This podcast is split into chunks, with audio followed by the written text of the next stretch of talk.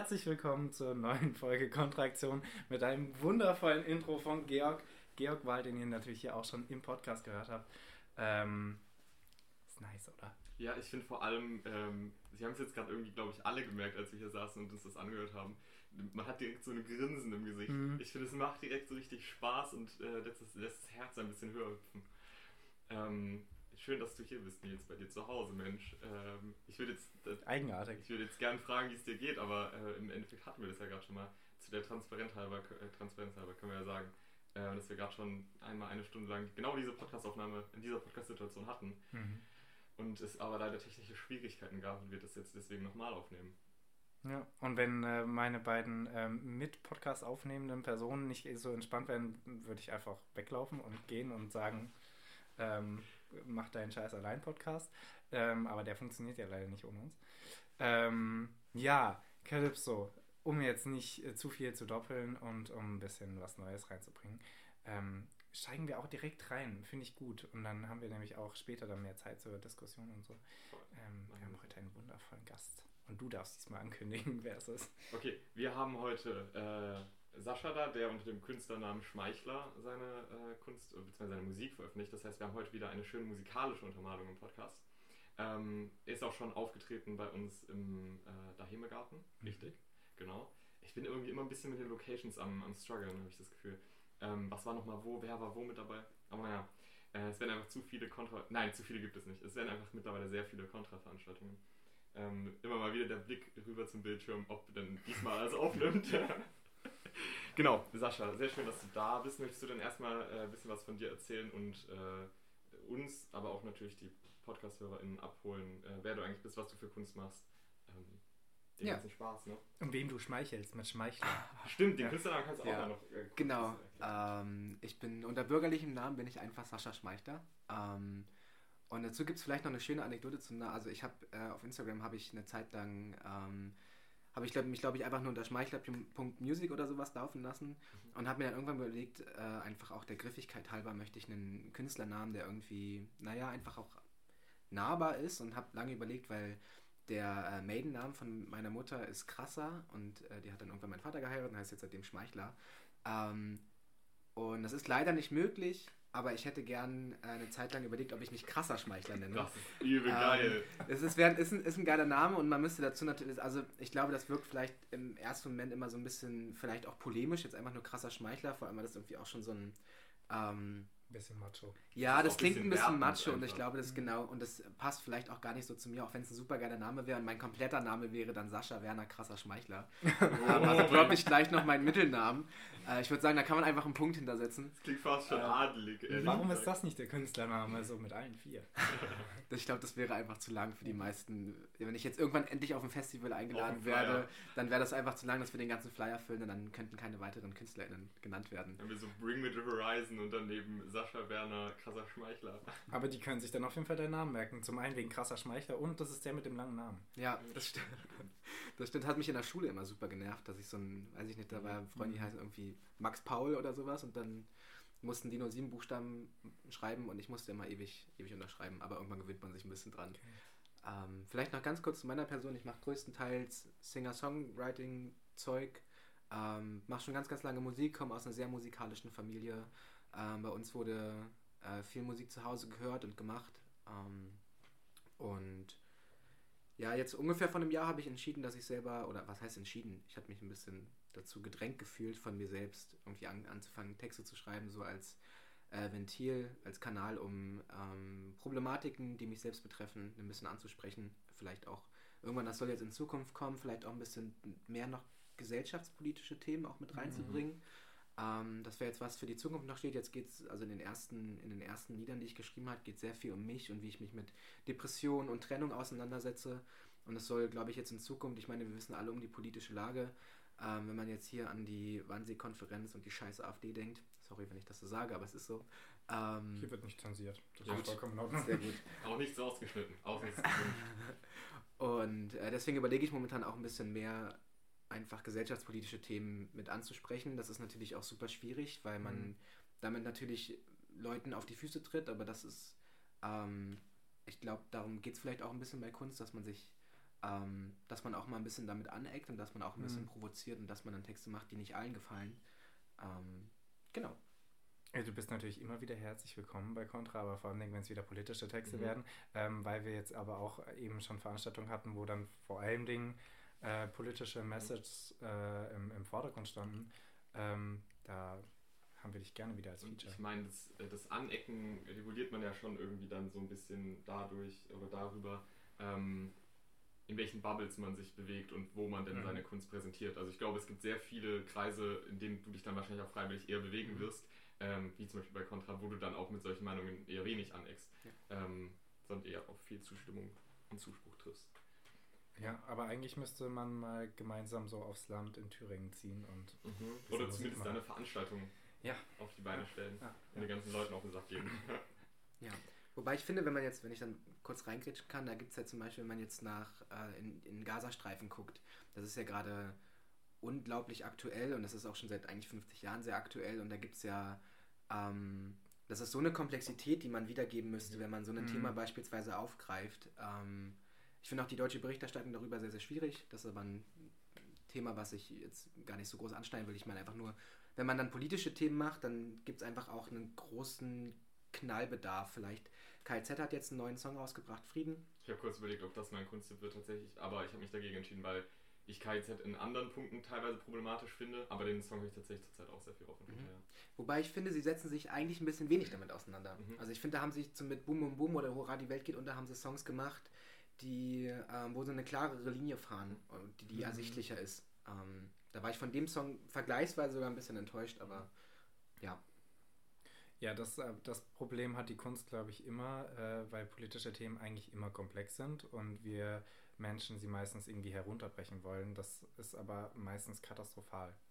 Das sollte nicht getun, äh, getan werden. Ich glaube, das Einzige, wofür das sehr nützlich sein kann und wo man auch, glaube ich, dann den Kreis gut zur, zur Kunst schließen kann, ist, wenn Kunst es dadurch, dass es das simplifiziert darstellt und eben in diesem künstlerischen Rahmen aufbereitet, ähm, Leute zumindest darauf aufmerksam macht. Wenn es jetzt kein Thema ist, was irgendwie sowieso im allgemeinen Bewusstsein drin ist. Ähm, oder zumindest halt Leute erst einmal auf den richtigen Weg leitet oder zumindest erstmal auf irgendeinen Weg äh, leitet, wo, wodurch sie sich dann weiter damit auseinandersetzen können. Mhm. Aber du hast vollkommen recht, sehr oft, glaube ich, ähm, hat man die Kunst und setzt sich damit auseinander und dann bleibt man halt da stehen und Mhm. ähm, beschäftigt sich nicht weiter mit den Hintergründen, was dann halt schade ist. Voll. Ähm, ich glaube, Dann wir steigen mal rein in die Kunst, wenn wir schon andauernd über die Kunst sprechen. Ja. Ähm, Sascha, du hast uns heute zwei Songs mitgebracht ähm, und wir hören uns erstmal einen an, oder? Mhm. Und dann quatschen wir mal kurz. Ähm, genau, das ist der erste Song, den ich äh, ernsthaft jetzt im, im Erwachsenenleben zumindest geschrieben habe. Ähm, der heißt Schleifen. Und ja, wir sprechen ja dann im, im Anschluss ein bisschen, bisschen drüber.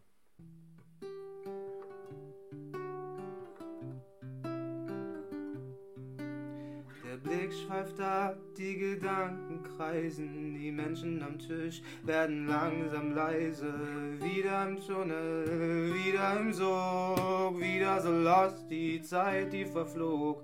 Gespräche in Zeitraffer, ich kann ihnen nicht folgen und wieder werden Gedanken zu Wolken, nicht greifbar irgendwo oben. Ja, das Leben stoppt, Gedanken verwoben, liegen im Bett, für sie noch in Schleifen, Gedanken in Kreisen, nur Schleifen, die bleiben und wieder die Nacht, wieder das Bett. Wieder bleibt Schlaf als einziges weg, oh hilflos ohne Idee, ohne Verstand. Hilflos ohne Idee, ohne Verstand. Hilflos ohne Idee, ohne Verstand.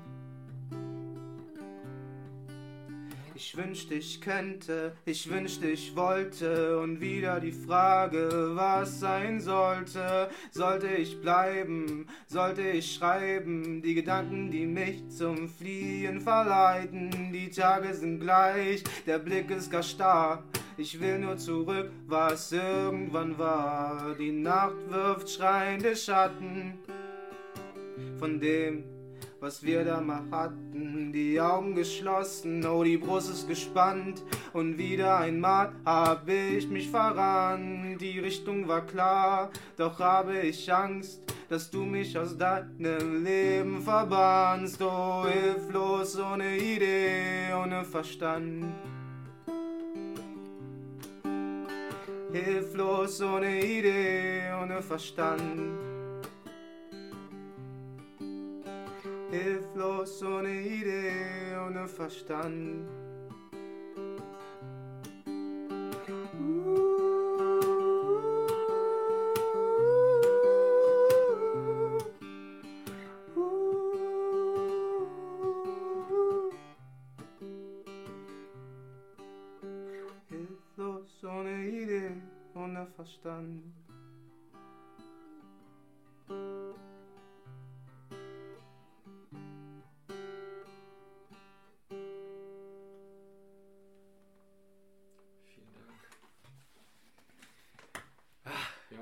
Quasi zum zweiten Mal gehört.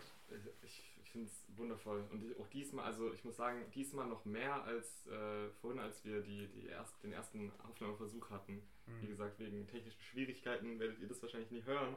Aber ähm, jetzt noch mal viel mehr habe ich auch das Gefühl, ich werde mit dieser Atmosphäre und mit so einem, mit so einem Schwermut zurückgelassen. Mhm. Also vorhin hat es mich nicht so hart gehittet. Jetzt gerade habe ich so dieses Gefühl von Schwere auf mir lastend. Vielleicht, weil ich diesmal auch mehr in, mehr in den Text reingegangen bin und mich da mehr reingefühlt habe. Lustig, dass du Schwere beschreibst, weil kennt ihr dieses Gefühl, wenn ihr die Augen schließt und ihr habt das Gefühl, ihr schwebt irgendwo oben? Mhm.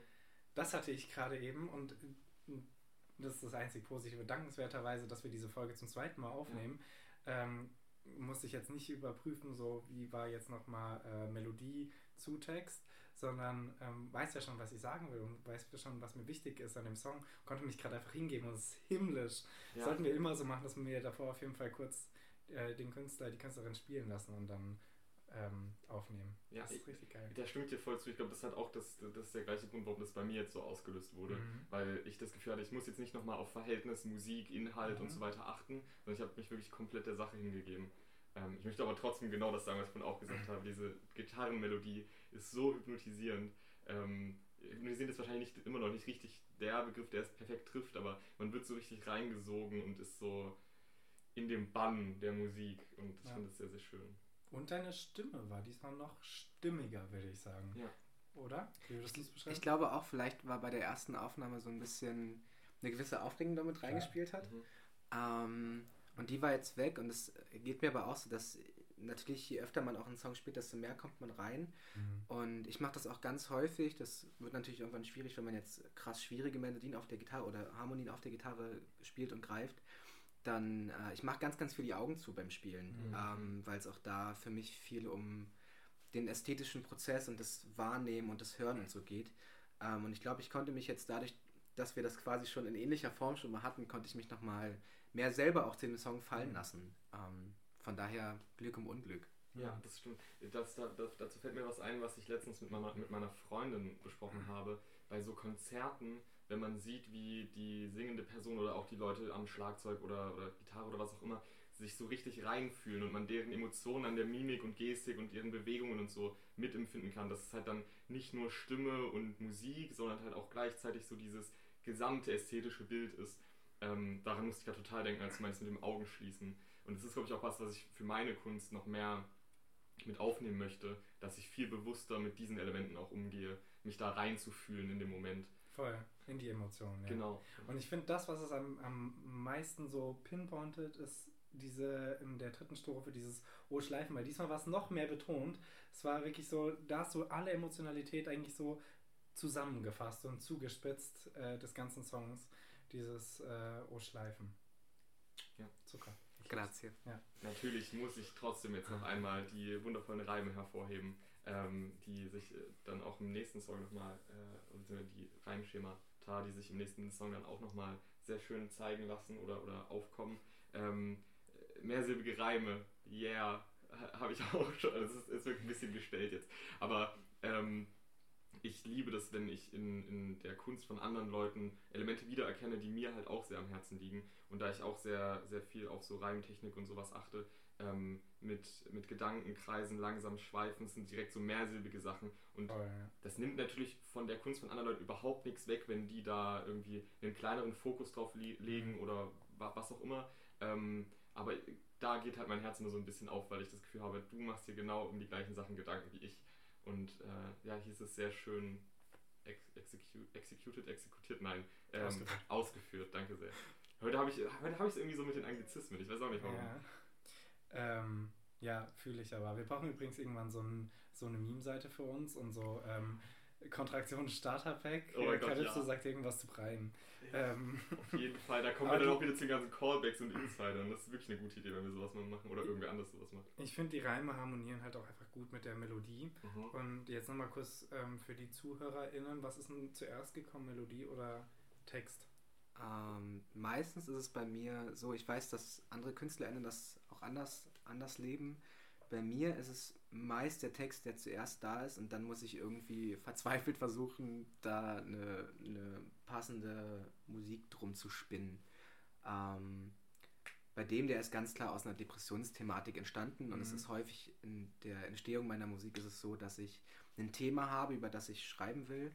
Ähm, oder ich merke, dass da irgendwas aus mir raus muss und ich versuche das mit, der, mit dem Text zu kanalisieren und dadurch, dass ich aber schon viel länger Musiker bin, als dass ich Texte schreibe, ist es häufig so, dass ähm, ja, dass dann, naja, ich muss es dann zusammenfügen Hm. und ähm, das gestaltet sich manchmal noch ein bisschen schwierig und manchmal muss man dann auch gucken, dass die, äh, da muss man mal noch ein Stück vom Text rausnehmen oder muss es nochmal abändern, weil es dann irgendwie doch nicht passt Mhm. oder so. Ähm, ja, was ist meistens, würde ich sagen, zumindest auf der Gitarre ist es häufig, wenn ich dann ein Stück auf die Gitarre übertrage, ist meistens zuerst der Text da. Am Piano ist es, teilweise schreibe ich das auch gleichzeitig. Also ich habe auch Mhm. Songs, bei denen ich ähm, da sitze, ich habe eine Zeile im Kopf, da gucke ich, okay, der Akkord passt dazu.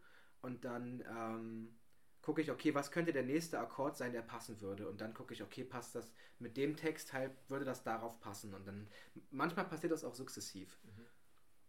Ich finde das auch super schlüssig, wenn du sagst, dass du quasi schon viel länger mit Herz Musiker bist ähm, und dir das leichter fällt, dass du dann quasi erst den Text äh, aufziehst und dann, weil du ja sowieso mehr Expertise dann dadurch wahrscheinlich in der Musik oder im musikalischen Bereich hast, darauf die Musik anpasst, weil das, äh, weil das dir so halt einfach leichter fällt. Ähm, ja, finde ich sehr sinnvoll. Ähm, aber es ist ja, ist ja tatsächlich auch sehr unterschiedlich in der Musikwelt, wie äh, ob zuerst der Text kommt oder erst die Musik und das ist ja auch super krass persönliche Präferenz und so. Wenn ihr Musik schreibt mit Texten, schreibt es gerne mal in die Kommentare. Ja, das ähm, tatsächlich sehr interessant. wir sind gespannt, was ihr Kleine. Mini-Umfrage quasi. Genau. So, ähm, ich glaube, wir gehen einfach direkt mal zum nächsten Song. Bleibt uns Ja. mal für die Diskussion. Gerne. Ähm, der nächste Song hat bisher nur einen Arbeitstitel. Ähm, der ist Unser Haus. Ähm, vom Stil her auch nochmal ein bisschen unterschiedlich äh, zu, dem, zu dem eben. Der ist jetzt von einer. Da ist tatsächlich auch zuerst, sind zuerst die Akkorde entstanden oder ich wusste, dass die Akkorde stehen und danach habe ich geguckt, okay, ich weiß das Thema und darauf schreibe ich jetzt was. Ähm, vielleicht um gleich auf den Entstehungsprozess ein bisschen einzugehen.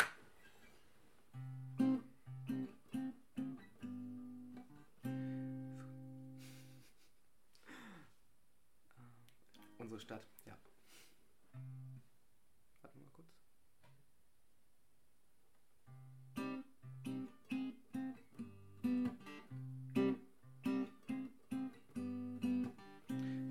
war das hier mal unsere Stadt. Jetzt hast du deine eigene und ich meine satt. Fahre durch den Ort, der dich besitzt, statt auszusteigen, da zu bleiben, bleibt es matt. Farben, die nur halb so viel strahlen, Tage, die nur mit Tristesse prallen. Lebe zwischen Welten, alt und neu verschmelzen.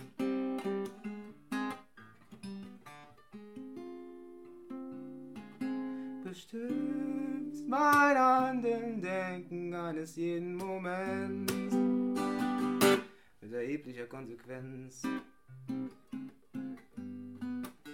Früher war das hier mal unser Haus. Jetzt sitze ich allein hier im Dunkeln, eine Lunte bauen. Zuerst an meinem emotionalen Unterbau. Du der Grund, warum ich draußen nur noch runterschau. Lichter, die nur zu blenden scheinen. Wochen genug Zeit, mein Elend zu verneinen. Liebe zwischen Welten, alt und neu verschmelzen.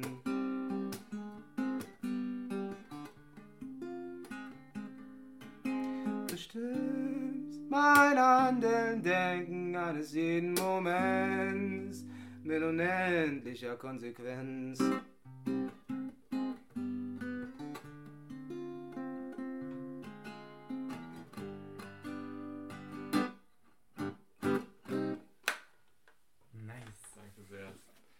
Ist wieder so, dass man sich auch viel mehr drauf einlassen Mhm. kann. Das ist echt schön. Ähm, mir ist tatsächlich jetzt beim zweiten Mal spielen, weil ich ja wusste, worüber wir uns vorher unterhalten haben, aufgefallen, woher deine, deine Verwirrtheit kam, was, das, was, was die Zeile mit dem Konsequenz angeht. Mhm. Wir hatten nämlich vorhin den Punkt, dass äh, Nils sich unsicher war, ähm, ob jetzt ähm, Sascha unendliche Konsequenz sagt oder irgendwas anderes. Und er sagt ja tatsächlich in den beiden Refrains unterschiedliche Dinge. er sagt einmal erheblich Mhm. und dann am Ende Ja. erst unendlich. Ja, ich glaube, ich deswegen glaub, waren wir deswegen bisschen war ich irritiert, ja. Genau. Ähm, wollen wir trotzdem jetzt kurz auf die Stelle eingehen, weil die ist, also ich fand das ja, eigentlich wundervoll. Ja, voll, ähm, ich, weiß, ich weiß actually nicht mehr genau, was dein Punkt war von vorhin. Das äh, unendliche Konse ach genau, unendliche Konsequenz hat so ein ähm, also normalerweise würde man ja davon ausgehen, dass es dass die Konsequenz endlich ist, weil die Konsequenz ist das, was am Ende folgt quasi. Mhm. Ähm, und deswegen ist es eine sehr schöne Formulierung. Ich weiß nicht mehr genau, was du noch dazu gesagt hattest. Aber es, es steht im Text ja beides unendlich, aber fühlst du nicht mehr so. Ähm, das Ding ist, ich habe jetzt eben drüber nachgedacht und ich glaube, es ist, ähm, ich improvisiere auf Instrumenten ganz, ganz viel Mhm. und ich merke auch, dass jedes Mal, wenn ich einen Song spiele, ist das auch immer ein bisschen unterschiedlich. Und ähm, jetzt habe ich zum Beispiel eben beim Spielen gemerkt, dass ich im ersten Refrain fand ich jetzt erheblicher irgendwie hat einfach besser gepasst und das ist Mhm. mir auch als erstes in den Kopf gekommen und dann habe ich während des Spielens gedacht, dann machst du es jetzt im zweiten, weil wir ja die Diskussion auch Mhm. schon hatten, ähm, mache ich es jetzt im zweiten Refrain, mache ich unendliche Konsequenz draus. Und dadurch, Mhm. dass der Song auch nicht, das habe ich häufig, dass ich Songs nicht so hundertprozentig zu Ende bringe, ähm, da steht mir vielleicht der eigene Perfektionismus ein bisschen im Weg, ähm, habe ich das einfach, weiß ich nicht, ich habe in dem Moment drüber nachgedacht und dachte, okay, du machst es im ersten so und im zweiten so. Ähm, und es kommt wahrscheinlich einfach auch daher, dass ich viel ursprünglich im, im auch Blues und Jazz beheimatet bin. Ähm, zumindest von dem auch, was ich eigentlich auf der ähm, auf der E-Gitarre oder dem Klavier spiele. Ähm, und ich finde, es macht es vielleicht auch ähm, ein bisschen lebendiger, wenn man Mhm. das jetzt einfach ein bisschen. Also, ich fände es ganz schlimm, wenn man jetzt, wenn ich jetzt das immer gleich spielen würde. Und ich Mhm. muss auch sagen, das wäre, glaube ich, nicht meine Welt, wenn ich das jetzt immer, immer gleich machen würde. Und ich mag das auch, wenn ich jetzt zum Beispiel Studioaufnahmen höre. Ähm, Jeremias ist da ein gutes Beispiel. Mhm. Ähm, Grüne Augen lügen nicht. Super geiler Track. Äh, eine super Studioversion, aber es gibt eine Version mit dem WDR ähm, Funkhaus Orchester, die ist so unglaublich lebendig und da sind auch einige Melodiestränge nochmal ein bisschen anders. Er gibt ein super geiles Piano-Intro. Ähm, und von daher gehört es wahrscheinlich auch ein bisschen mit zu der Musik dazu, dass sie ein bisschen fluktuativ wandelbar ist. Ich habe auf jeden Fall einmal nochmal äh, die Verbindung zur Perfektionismus-Folge von uns, die man da auch nochmal hervorheben kann mit Georg. Nils hat sehr schöne Tipps gegen Perfektionismus oder gegenüber Perfektionismus gegeben am Ende der Folge.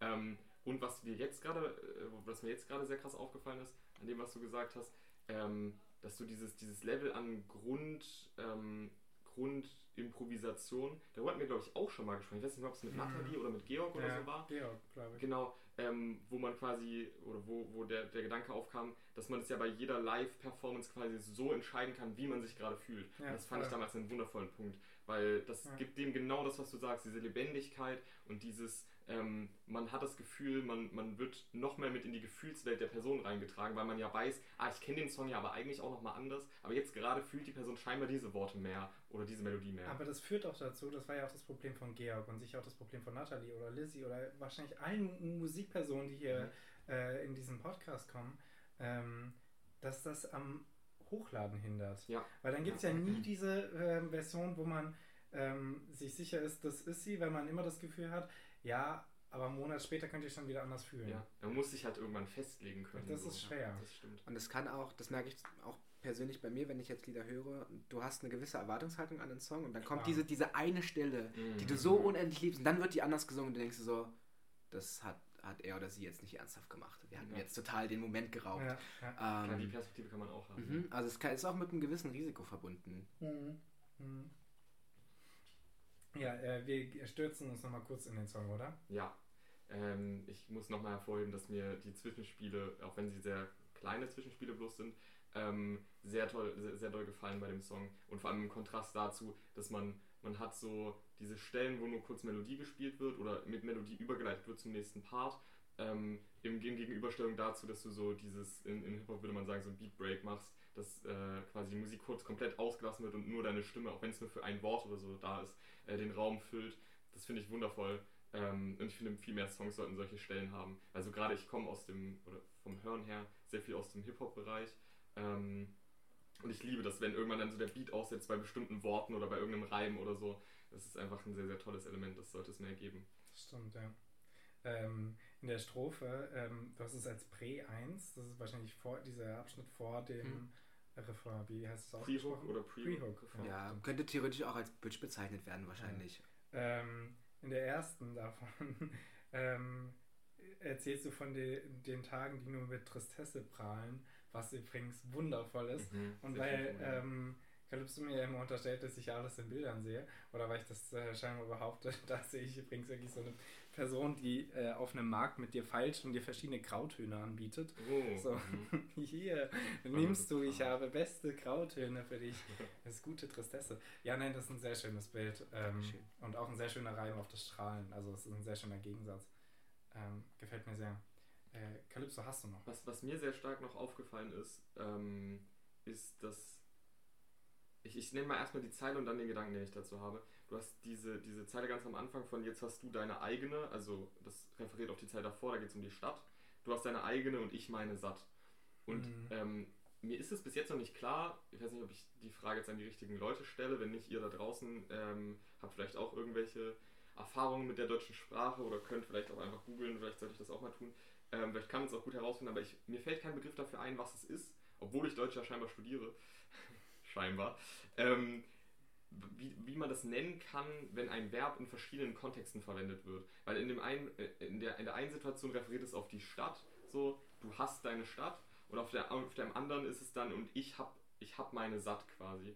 Ähm, und ob es dafür irgendeine Bezeichnung gibt oder so im Deutschen. Weil ich finde das sehr, sehr schön, wenn das in Texten vorkommt. Ich glaube, nochmal ein bisschen klarer gibt es sowas auch mit. Ähm, mir fällt jetzt, ich weiß nicht mehr, wer die Zeile irgendwann mal gesungen hat oder so, aber ähm, es gibt so eine Zeile, die mir direkt in den Kopf schießt ähm, die ist ich hab mich und du hast mich, aber mit Doppel-S. Mhm. Und wenn man so quasi so ein Verb in verschiedenen Kontexten oder in verschiedenen Gebrauchsweisen verwendet, mhm. ähm, dafür muss es irgendeinen Begriff geben. Aber mir fällt der leider nicht ein. Ich finde die Stelle auf jeden Fall sehr, sehr schön. Dankeschön.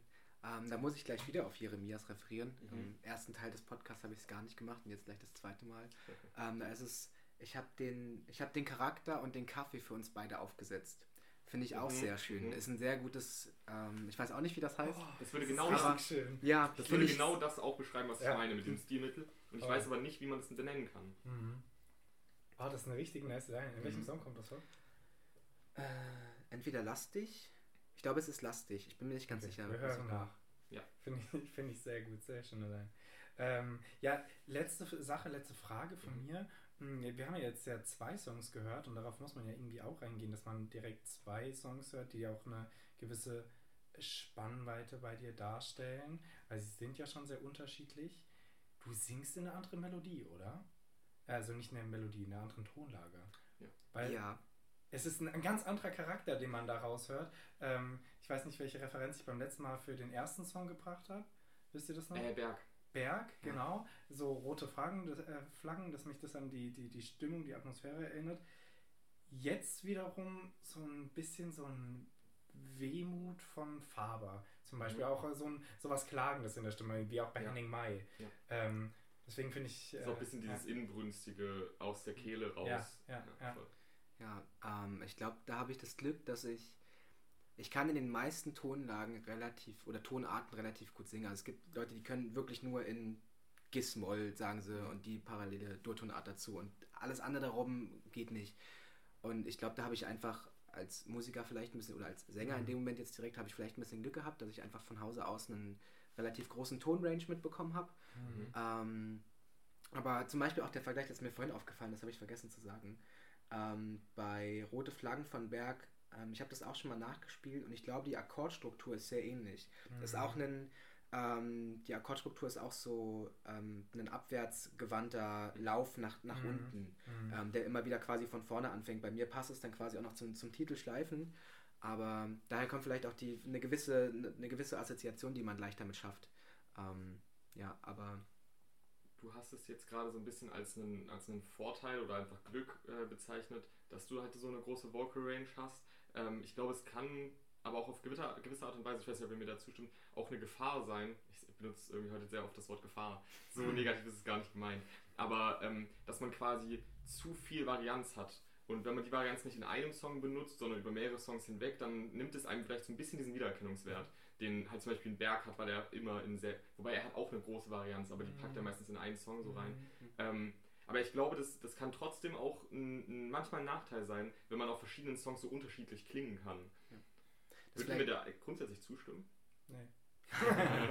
okay. Ich glaube, das ist für die Entwicklung als Künstler, kann das schon anstrengend sein, weil Ja. ähm, wenn man mich jetzt zum Beispiel fragen würde, was das Genre ist, Mhm. dann wüsste ich partout keine Antwort darauf.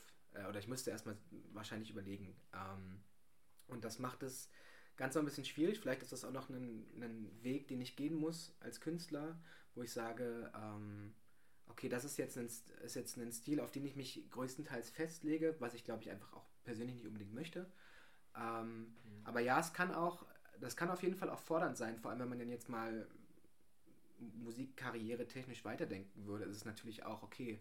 Du hast jetzt, der zweite Song ist ganz klar im Bossa Nova-Stil entstanden und der erste hat, weiß nicht, sowohl Pop als auch, ähm, ja, wahrscheinlich einfach ganz klassische Singer-Songwriting-Sachen oder auch Indie und so, ähm, die das irgendwie vereinen und deswegen ist es schwierig, das einzuordnen. Und ja, ich würde dir auf jeden Fall recht geben und würde auch gleich einen Vergleich ranziehen vielleicht, ähm, dass du ähm, die Studienauswahl, also das, die Auswahl des Studienfachs, ähm, ich glaube an der Uni Jena gibt es 297 verschiedene Studiengänge. Berichte ich mich, Okay. wenn es anders um, um, Ich glaube, es sind um die 300, waren, zumindest waren es, als ich angefangen habe, in Jena zu studieren. Ähm, und dieses Überangebot lässt uns natürlich auch ein bisschen, naja, das lässt uns ein bisschen schwimmen. So, also es Mhm. lässt uns mit der Frage zurück, okay, ich habe jetzt 300 verschiedene Studienfächer, die ich studieren kann. Vielleicht sind ein paar davon auch sehr ähnlich zueinander äh, und, oder die Kombination ist entscheidend und so. Aber das lässt dann natürlich auch damit zurück mit der Frage, okay, für was entscheide ich mich jetzt? Und das wird mich auch irgendwann mit der Frage, oder ich werde mich mit der Frage beschäftigen müssen, wenn man jetzt irgendwie eine gewisse Crowd an Fans hat oder Leute, die einen irgendwie supporten, ähm, dass man, dass sie dann vielleicht irgendwann sagen, pff, das, der erste Song ist super, super geil, der zweite Song kann ich mir eigentlich nicht anhören, weil es absolut nicht meine Sache Mhm. ist. Also gibt Künstler, und da fällt mir jetzt gerade leider nur Finch Asozial ein, der wirklich sehr, sehr krass unterschiedliche Sachen, Mhm. also von irgendwie doch stark Hip-Hop geprägt zu Sachen mit Blümchen zusammen, ähm, aber irgendwie so ein Hardstyle-Techno oder sowas Mhm. macht. Ähm, und es sch- scheint ja auch zu funktionieren. Ähm, aber ich glaube auch, dass da eine gewisse, ähm, ein gewisses Risiko drin liegt. Ey, Zwei Punkte zu dem, was du gesagt hast. Erstmal einmal, ich finde, du hast es mit Fordern viel besser getroffen als ich. Also ich würde mich auch dem, dass es wahrscheinlich eine Herausforderung ist, anstatt eine Gefahr, äh, anschließen. Und, ähm, und dann hat dann z- der zweite Punkt, den ich sehr gut fand bei dem, was du gesagt hast, dass es halt eine Marktentscheidung am Ende wahrscheinlich am ehesten ist.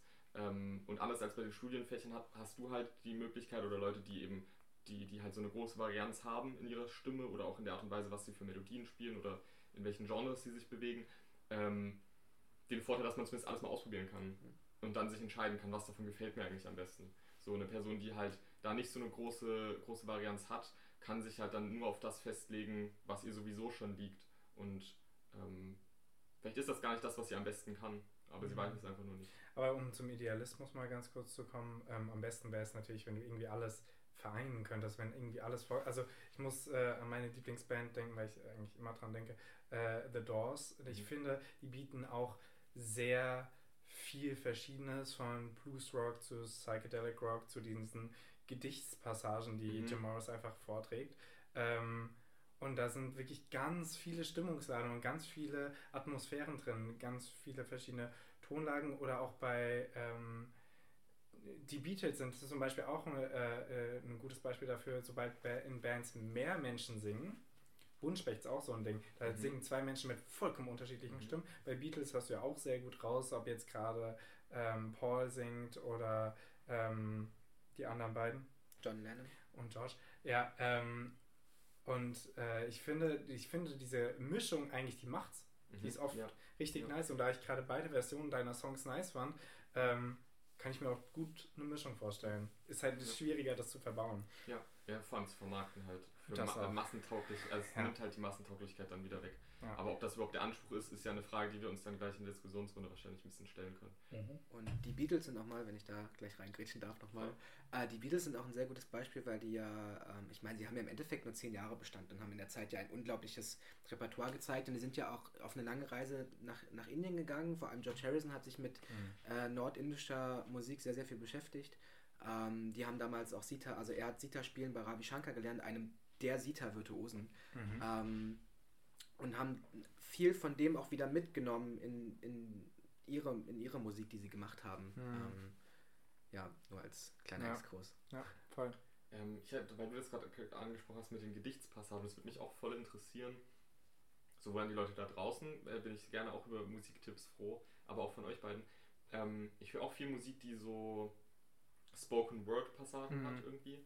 Ähm, Gibt es sehr viel Melodic Hardcore und so weiter. Mhm. Viel, was ich höre. Ähm, mich würde es voll interessieren, ob es das auch auf Deutsch gibt, weil im deutschen Sprachraum habe ich sowas tatsächlich noch nie gehört.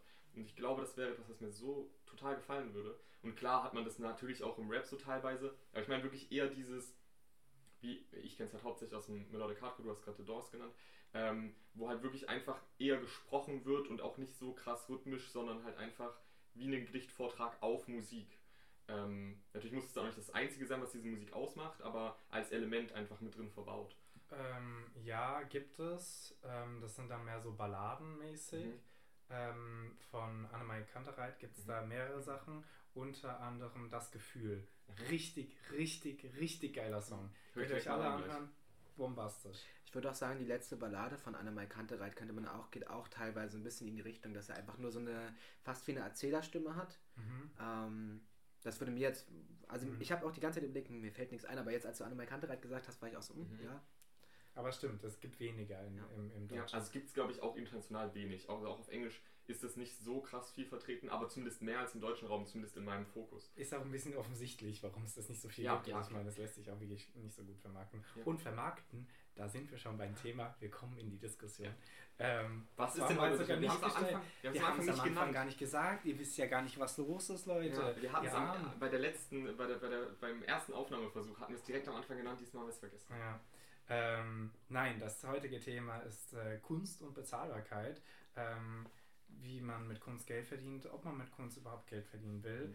Ähm, aber Kunst und Geld stehen sehr oft in einer Wechselwirkung zueinander und ähm, da interessieren uns natürlich erstmal hier unsere drei äh, Gedanken und Stimmen zu. Äh, Calypso, möchtest du mit deiner Frage anfangen? Genau, wir fangen erstmal mit äh, dem an, weil ich trotzdem immer noch der Meinung bin, das ist eine sehr gute Einstiegsfrage. Voll. Ähm, was eigentlich ich. unsere Erfahrungen sind mit Bezahlungen in der kleinen Kunst, weil wir befinden uns ja alle irgendwie im, im kleinen Kunstrahmen. Und weil ich es vorhin nicht angesagt habe, möchte ich es jetzt nochmal sagen. Also wir haben ähm, Sascha nicht bezahlen können leider beim letzten Mal, weil wir keine Förderung hatten. War eine Entschädigung. einmal eine F- Ent- Förderung hatten, aber durch ein bisschen Spenden konnten wir wenigstens die Entschädigung für den Parkplatz geben. Ähm, Wäre ja wirklich, eigentlich hätten wir dir auch noch was für den Sprit geben müssen, nicht, dass du mit einem Minus da rausgehst, finanziell gesehen. Alles andere kann man danach noch diskutieren. Ähm, ja, aber Sascha bisher bei uns unentgeltlich äh, aufgetreten, aber die einzige Person, die wirklich äh, Geld bekommen hat, ähm, neben Sino. Ja. Ja, sehr gut. Wie sind denn eure Erfahrungen mit Bezahlungen? Sascha darf anfangen. Ja. Ähm, tatsächlich, ich habe auf dem im Weihnachts- oder auf dem Weihnachtskonzert meines Fachbereichs damals, ich bin Sozialarbeiter, habe an der FH studiert hier in Jena ähm, und habe da, da gab es auch einen Pool für Menschen, die dann da aufgetreten sind. Und ich glaube, ich habe, ich glaube, ich habe 20 Euro bekommen. Und das in, in meinem Kopf war gar nicht, pff, das sind nur 20 Euro, sondern in meinem Kopf war, du bist jetzt ein Profi. Du hast Ja. Geld dafür bekommen, dass Ja. du Musik machst. Selbst jetzt Und es war noch- es, ist, es ist Wertschätzung. Und auch wenn ich jetzt vielleicht Stress mit der GEMA bekomme, es waren damals nicht mal eigene Songs. Also ich habe zu dem Zeitpunkt hatte ich noch keine eigenen Songs geschrieben. Das ist Und natürlich habe- ein Scherz von Sascha Schmeichler, das hat er niemals behauptet. Ja, das sagen wir jetzt hier nur für den Podcast, Ja, ja. aber in Wahrheit war das natürlich anders. Sascha Schmeichler, die Kunstfigur. So. Genau. Nee. Und äh, mein Verhältnis zur Bezahlung ist auch ähm, für die Kunst. Ich, ich glaube, man kann sich, wenn man vielleicht auch, ähm, wenn man ein anderes Standbein hat, mit dem man eigentlich sein Geld macht, kann man sich das in gewisser Weise auch leisten, die Kunst zumindest am Anfang erstmal unentgeltlich darzubieten. Ähm, und es ist auch gar nicht mein Anspruch, weder an jetzt die VeranstalterInnen beispielsweise, als auch an mich, da irgendwie arg viel Geld rauszuschlagen, ähm, weil ich glaube, mir geht es einfach darum, zum einen meine Kunst zu präsentieren, mich als Künstler zu präsentieren ähm, und vielleicht auch einfach ein gewisses Gefühl bei Menschen hervorzurufen. Ähm, also ich muss auch zugeben, meine Songs sind größtenteils wahrscheinlich eher ein bisschen von, von einer starken Melancholie geprägt, ähm, weil da hatten wir vorhin auch nicht drüber gesprochen, das ist ein schöner Aufhänger. Ich kann zum Beispiel nicht schreiben, wenn ich glücklich bin. Finde ich super mhm. anstrengend. Also das finde ich auch schade für mich, weil ich gerne glückliche Songs schreiben würde. Ähm, aber ich habe das Gefühl, wenn ich glücklich bin, gibt es für mich gar keinen Grund, etwas, ähm, ein Ventil zu nutzen, um etwas herauszubringen. Das allererste Podcast-Folge ja, war genau das. sind Texte traurig sein. Ja. Ähm, wie auch die erste Aufnahme ist das hier die, die, die Folge der Callbacks. Ich glaube, wir haben einfach mittlerweile ein gutes Repertoire, auf ja. das wir zurückgreifen können. Ja. Und Themen wiederholen ähm, sich halt auch. Ne? Fühle ich aber sehr, äh, ja. sehr gut. Und sehr gut, dass du auch VeranstalterInnen angesprochen hast, weil, ähm, um jetzt mal ein bisschen aus einer Kontraperspektive mhm. zu beantworten, kannst du mir ja vielleicht auch dabei helfen. Ähm, wie gesagt, du bist bei uns aufgetreten und hast ja kein Geld bekommen und du bist auch fein damit gewesen ähm, weil wir eben gar nicht die Mittel dazu hatten, weil wir eben, und das ist ja uns vor Dingen wichtig, ein niedrigschwelliges Angebot für unsere ZuschauerInnen äh, bieten, das eben nichts kostet und die Schiene fahren wir auch dieses Jahr, haben wir nochmal neu besprochen, jetzt im Plenum weiter. Ähm, möchten aber am liebsten den KünstlerInnen natürlich irgendwie was geben. Ähm, ob sie es wollen oder nicht. Ähm, du kannst es uns dann ja immer noch spenden. Gab es auch schon, dass wir Leute jetzt bezahlt haben und die haben gesagt, kriegt ihr als Spende direkt wieder zurück. Ähm, ich finde das äh, grundsätzlich sehr gut, dafür müssen aber die Fördermittel auch irgendwie vorhanden sein und mhm. gut, ähm, gut erreichbar sein. Und ich finde, darüber hatte ich nämlich mit meiner Freundin davor drüber gesprochen, als äh, das Thema aufkam und gesagt habe, ja, ähm, das Thema wurde aufgeworfen, dass wir das wahrscheinlich im Podcast besprechen. Ähm, haben wir dann vor allen Dingen auch über Museen gesprochen. Wir waren letztens im Museum und da hat halt ähm, die ähm, Karte für Studierende 10 Euro gekostet. War eine coole Ausstellung, aber 10 Euro ist eine Frechheit. Krass, Kann nicht sein. Ja, ich habe für Erfurt habe ich 4 Euro bezahlt, um in die Kunsthalle zu kommen. Ist Frankfurt auch gewesen, okay. aber ja. und war auch Kunsthalle und war auch eine schöne Ausstellung, Lionel Feiniger, ich kann es nur äh, empfehlen, richtig geil. Aber gerade, ähm, und jetzt mal einen richtigen Front direkt rausschießen an die Top-Frankfurter Museen, es gibt unzählige, aber Top-Frankfurter Museen, die Kunsthalle Schieren und das Städelmuseum äh, fordern 12 und 10 Euro von Studierenden. Und das kann nicht sein. Ihr werdet staatlich so subventioniert, ihr habt so viele Förderer, das kann nicht mhm. sein, dass man sowas so anbietet. Und deswegen finde ich Contra sehr wichtig, ähm, dass selbst äh, wenn wir Leute bezahlen, irgendwie, dass wir trotzdem äh, als oberste Priorität haben, ZuschauerInnen kommen so kostenlos oder kostenlos rein. So kostenlos ja. wie möglich, aber kostenlos rein. Ja, bin ich voll bei dir. Also ich glaube auch, dass dieses, diese, diese Niedrigschwelligkeit ähm, für viele noch nicht so krass im Fokus ist, mhm. ähm, was Veranstaltungen angeht. Und ich will uns jetzt auch nicht so krass in den Himmel loben oder so, aber ich finde das sehr gut, dass wir das von Anfang an bei Contra so besprochen haben und dass das irgendwie von Anfang an aufkam, dass das einer unserer Fokuspunkte sein muss und möchte, weil wir halt einfach keine Leute ausschließen wollen oder dieses Gefühl haben wollen, okay, Kunst ist irgendwas Elitäres, dass sich nur Leute irgendwie leisten müssen ähm, und auch nur die dann hinkommen können, die sich leisten können. Ähm, bringt mich auch so ein bisschen zu einem Punkt, den ich auch unbedingt ansprechen wollte eigentlich.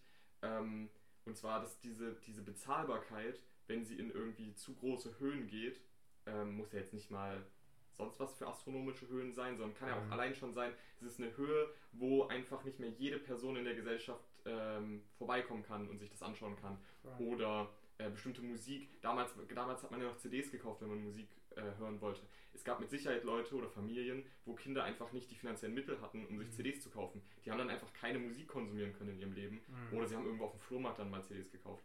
Aber ähm, man kann so viel Schlechtes über Spotify sagen, also man kann wirklich sehr viel Schlechtes über Spotify sagen und auch über den äh, CEO. Aber das ist halt so eine Sache, so Spotify ist vergleichsweise unfassbar günstig und du kannst, oder auch, wir können auch Soundcloud nehmen oder so, man kann mittlerweile Musik oder auch Kunst in vielen Bereichen einfach wesentlich günstiger konsumieren und das ist eine unfassbar gute Entwicklung in der Gesellschaft. Ähm, genau, und um, um, jetzt den Bogen wieder zu Contra zu, zu, zu schlagen, ähm, ich finde es sehr gut, dass wir da halt den Fokus drauf haben und dann braucht man natürlich auf der anderen Seite die Kunstschaffenden, die jetzt nicht sonst was für hohe Preise für ihre Kunst verlangen und wir müssen uns halt versuchen mit der Zeit daran anzupassen, dass wir, je länger wir existieren, mehr Möglichkeiten haben, um trotzdem die Kunst äh, gebührend zu entlohnen. Ähm, also es ist quasi so ein bisschen ein beidseitiges Wechselspiel. Ja, und wir halt alle auch äh, einfach als, als, als Bürger und Bürgerinnen irgendwie die, die, den Weg finden, die Leute trotzdem zu unterstützen. Also wenn so jemand kommt wie Sino, der für, Mhm. einen für einen Klacks bei uns aufgetreten ist, als wirklich äh, doch wirklich erfolgreicher Künstler, ähm, dass man dann halt sagt, so komm und jeder von uns sagt jetzt äh, zehn unserer FreundInnen Bescheid. Ähm, äh, Spotify da äh, folgen und ganz viel hören und dann äh, rentiert sich das auch für jeden. Und äh, bei Sascha, der nicht auf Spotify ist, findet man dann nämlich auch Möglichkeiten, wo Ja. ich auch zu meinem Punkt komme, um dann auch wieder Sascha in die äh, Diskussion reinzuholen. Ähm, Spotify, gut, dass du es aufgebracht hast. Ja. Es ist toll, dass es so niedrigschwellig ist bei, bei Spotify, dass es so günstig ist, sogar auch kostenlos, wenn man es mit Werbung hat. Ja. Ähm, jetzt lässt es aber die KünstlerInnen am Arsch Das stimmt. die Plattform. Und man kann ja, also es gibt ja die wenigsten, die sich jetzt, wenn man auf einer niedrigen Ebene ähm, Kunst macht, dann geht es vielleicht noch, ähm, dass man eher vor allen Dingen lokal aktiv ist, aber sobald du höher bist, äh, irgendwie in, in höheren Sphären, dann kommst du gar nicht mehr drum herum, äh, auf Spotify zu gehen. Es gibt wirklich wenige, die sich da widerstreben und wo ich dann immer so bin, so wow, krass, dass es das Album da nicht gibt. Ähm, Mhm. was ist dein Grund, nicht auf Spotify zu gehen? Oder auf Soundcloud oder dieser? Es gibt ja ganz viele andere, müssen wir hier ja auch eigentlich mal nennen. Ja, ja. Ähm, ich glaube auch da äh, wieder eine Referenz auf eine, auf eine Podcast-Folge von Contra.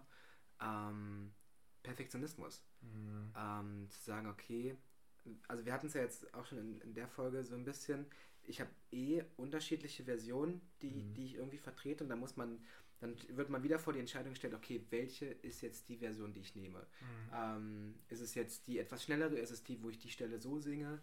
Ähm, und das macht schon mal die Entscheidung schwierig und vielleicht auch vor allen Dingen ist die Hürde bei dem ersten Song, den man hochlädt. Ich glaube, beim Mhm. hundertsten, den man veröffentlicht, dann stellt sich die Frage gar nicht mehr so in der Form.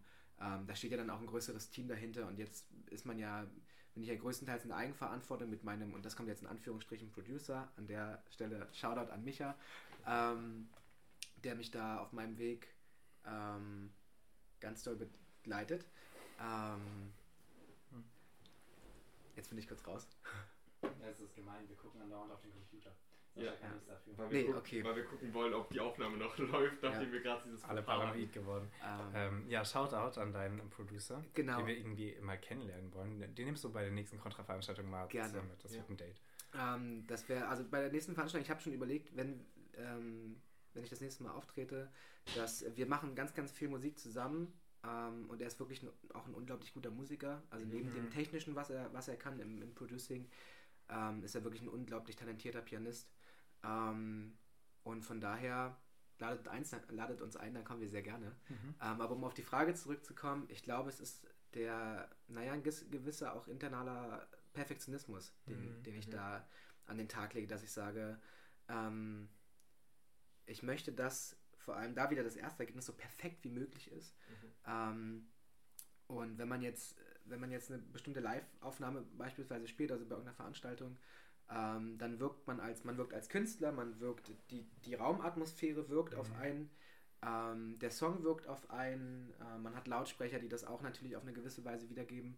Und wenn man jetzt aber auf einem, wenn man das jetzt als quasi nur für die Ohren, also ohne alles drumherum, als im Endeffekt quasi eindimensionales veröffentlicht, ähm, dann hat man häufig, wenn man nur so eine Version mit der Gitarre und mehr jetzt beispielsweise hätte, dann wirkt das manchmal zu wenig. Mhm. Ähm, und da stelle ich mir immer vor, okay, da muss noch was hinzukommen, da muss noch eine Melodielinie, da muss jetzt irgendein ähm, Arpeggio gespielt werden, was ich, äh, keine Ahnung, kann ja auch rein elektronisch entstanden sein, ist ja heute bei Musik häufig so. Ähm, aber häufig, also das ist dann so, dass man sich die Frage stellt, reicht das? Reicht das als, als, als Gesamtkonzept, wenn man nicht mich dazu auf einer Bühne beispielsweise hat oder nicht die Raumatmosphäre von anderen ZuschauerInnen und so? Ähm, und von daher ist die Antwort Perfektionismus und ja. Ja, ich ähm, denke, um, um daran anzuschließen, dass es ein bisschen so ist, wie das erste Mal auf eine Bühne zu gehen. Also diese erste Überwindung, ist, also diesen ersten Schritt zu machen, ist irgendwie immer das Schwierigste und die, die danach folgen, sind dann gar nicht mehr so hart, weil man hat es ja schon einmal gemacht.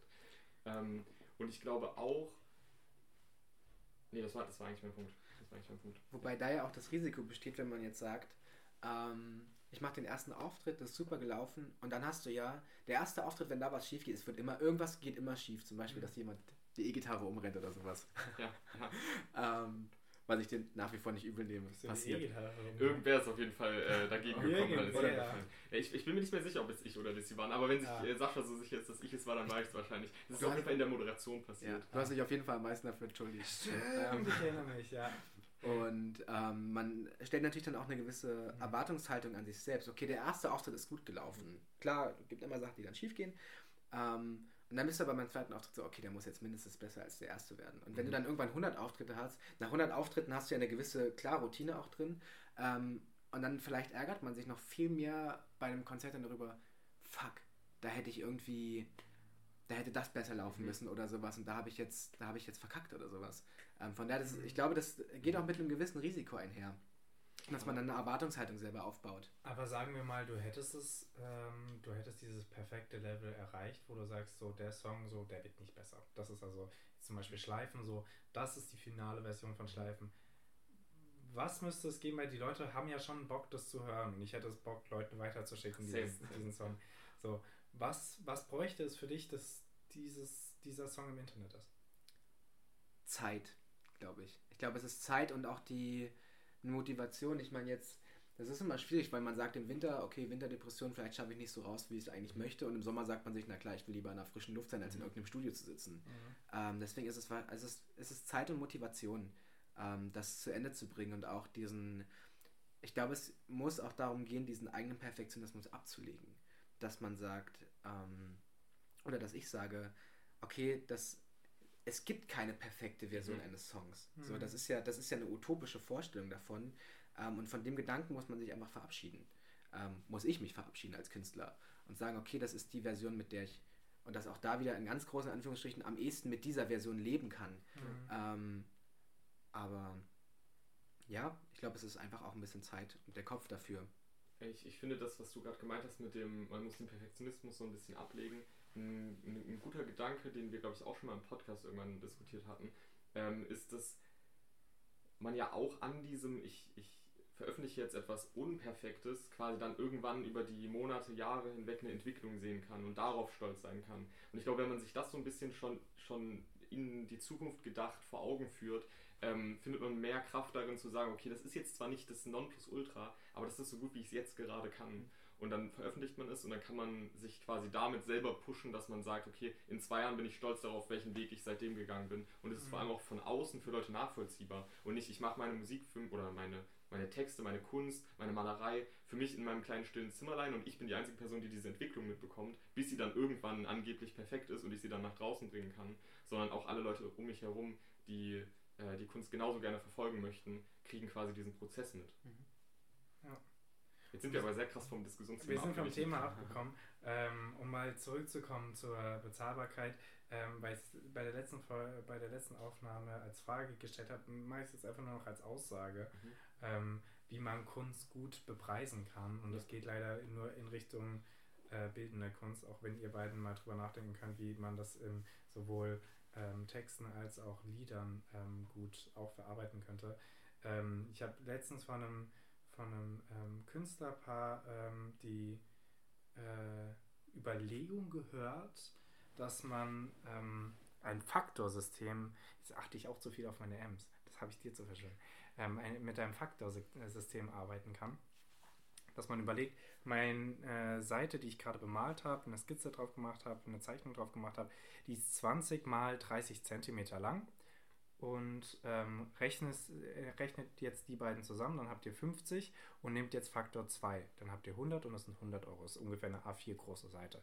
So. Und wenn ihr ein bisschen mehr ähm, Erfahrung habt, wenn ihr ein bisschen mehr ausprobiert habt, wenn ihr das Gefühl habt, ihr seid schon ein bisschen weiter, ihr habt ein bisschen mehr verkauft, dann kann man diesen Faktor erhöhen. Dann habt ihr eben Faktor 3 und dann habt ihr Faktor 4 und Faktor 4,5. Wie schnell auch immer ihr das erhöhen wollt. Aber dann hat man zum einen eine gute Übersicht über die Entwicklung seiner eigenen Bepreisung.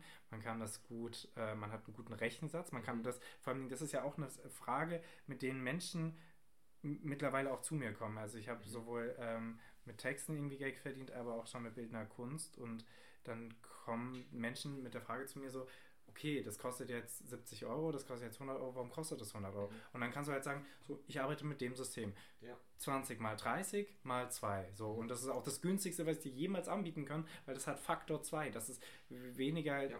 ist ein Ruin für mich. Ja. Ähm, wenn du es nicht willst, dann kauf es nicht. Äh, ja, und sowas ähnliches muss es eigentlich auch bei Texten und auch bei Liedern geben, dass man halt sagt, also wenn man es jetzt nicht sowieso bereitwillig, wie du jetzt, Sascha, in dem Fall, ähm, zur Verfügung stellt, oder du ja auch bei, bei, bei Slams, ähm, wenn, wenn du es nicht ähm, für den Preis haben willst, dann ist es okay, dann hast du es eben nicht. Und jetzt so oder so, ob man jetzt dieses System ben- benutzt oder irgendein anderes System benutzt, ist es auf jeden Fall, glaube ich, gut, wenn man den Grundsatz hat, nach dem man arbeitet, weil das vereinheitlicht Genau. halt Dinge und dann hat man nicht dieses, diese, diese Situation von, okay, Person A kommt jetzt zu mir und möchte einen Preis, okay, ich überlege mir jetzt hier mal fix Ja. was und dann kommt Person B irgendwann ein, ein halbes Jahr später zu mir und möchte auch was kaufen und dann überlege ich mir wieder mal was Mhm. und am Ende ist es irgendwie ganz komisch und nicht mehr nachvollziehbar, warum äh, Kunstwerk A oder Kunstwerk B so und so viel oder so und so viel gekostet hat oder warum ich für den einen Auftritt so und so viel verlangt habe oder für den anderen so und so viel. Mhm. Wobei ich da auch sagen muss, ähm, das hatte ich auch schon in der misslungenen Folge ähm, angesprochen. Ich möchte aber trotzdem nochmal auf Emma referieren, weil ich das sehr schön fand, den Grundsatz, den sie mir gegeben hat, um das auch nochmal an Leute nachvollziehbar zu machen, die uns vielleicht zuhören und die genau den gleichen Tipp vielleicht auch gebrauchen können. Emma hatte mir, also Emma ist auch eine Person von Contra, ähm, die auch schon im Podcast mit äh, dabei war. Ich glaube, ich kenne die. Ich glaube auch, dass du die kennst, Nils.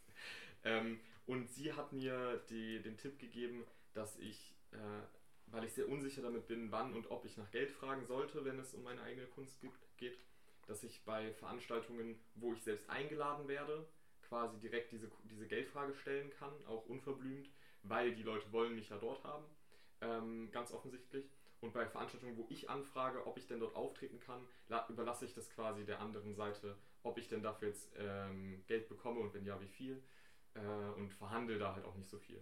Ja, sehr gut. Also, äh, um es zusammenzufassen, sich ein bisschen so ein Konzept im Kopf machen davor Genau. wäre gut. Einfach Leitsätze haben, weil man dann, Ja. glaube ich, auch viel mehr damit mit sich selbst im Reinen sein kann, wann und wo und wie viel Geld verlange ich für was.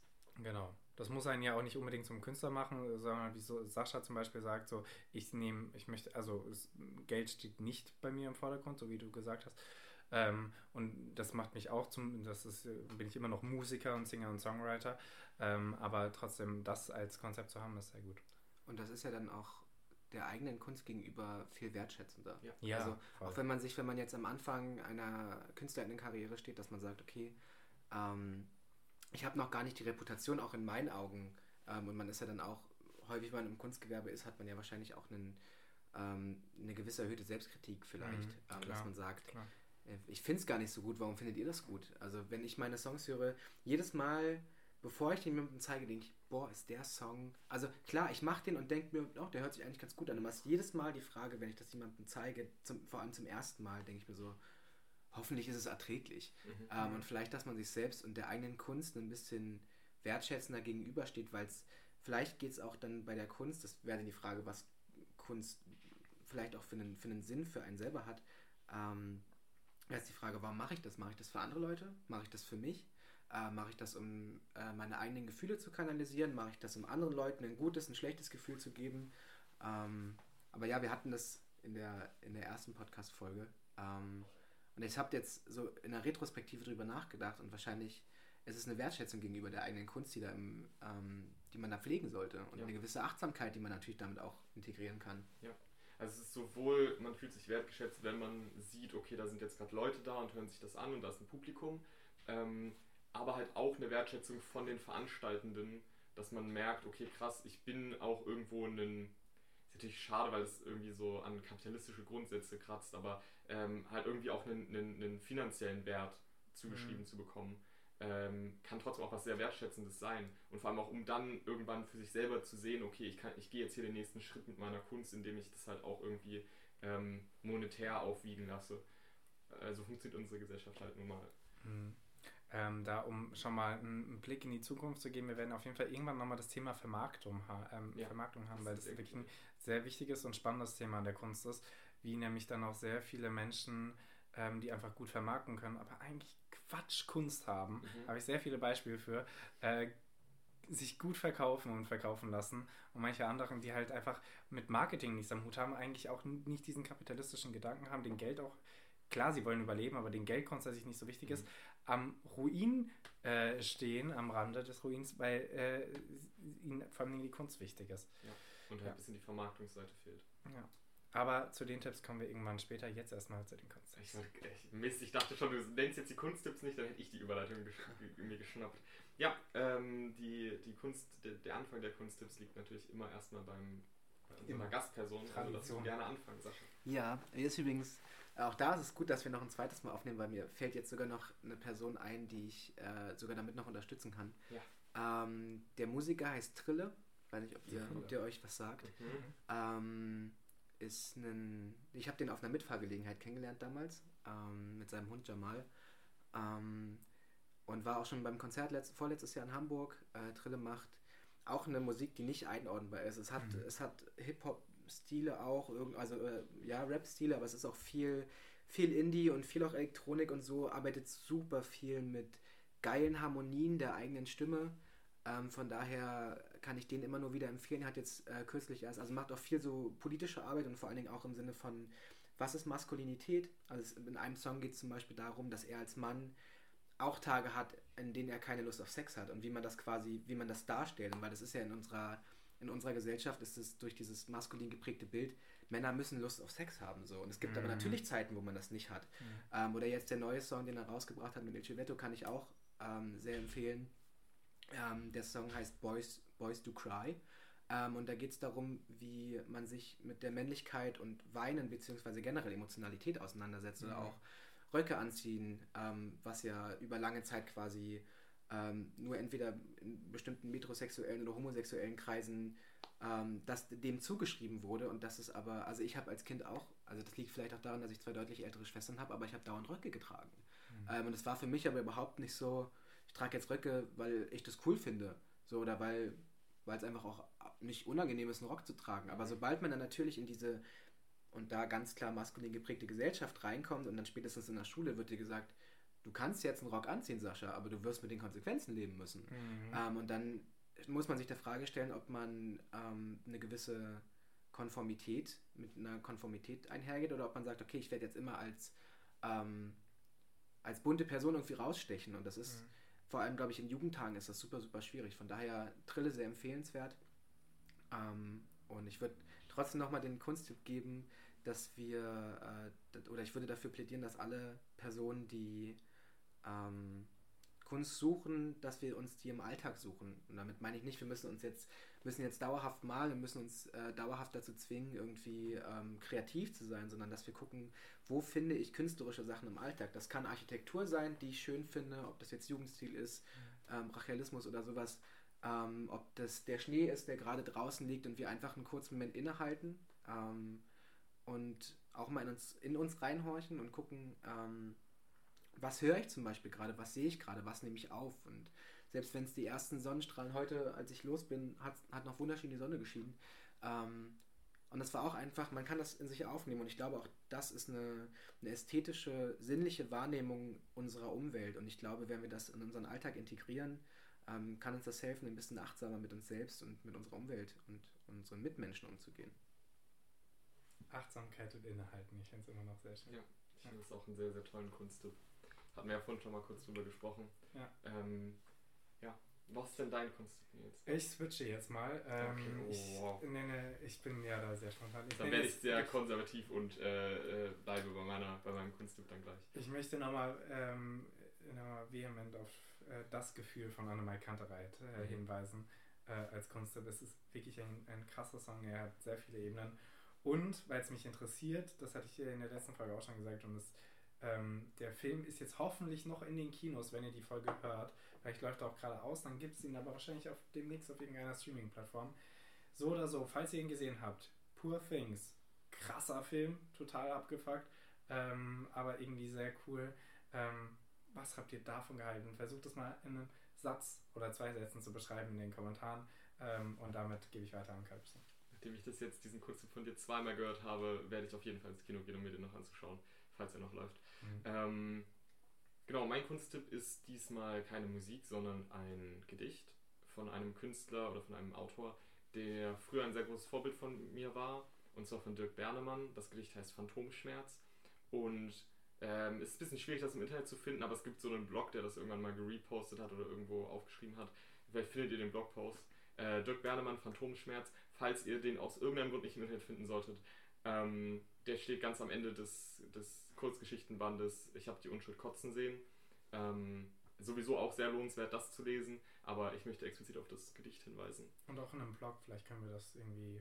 Vielleicht verlinken. können wir das verlinken, ja, ich muss mal schauen. Das wäre gut. Ähm, genau, und damit äh, würde ich sagen, Zurück ins Studio. es gibt, es gibt äh, Ende Februar hoffentlich eine neue Kontrafveranstaltung, aber zu, dazu hört ihr dann im nächsten Podcast oder in der nächsten Podcast-Folge nochmal mehr. Auf jeden Fall. Ja. Oder ansonsten auf Instagram kontra-kunst.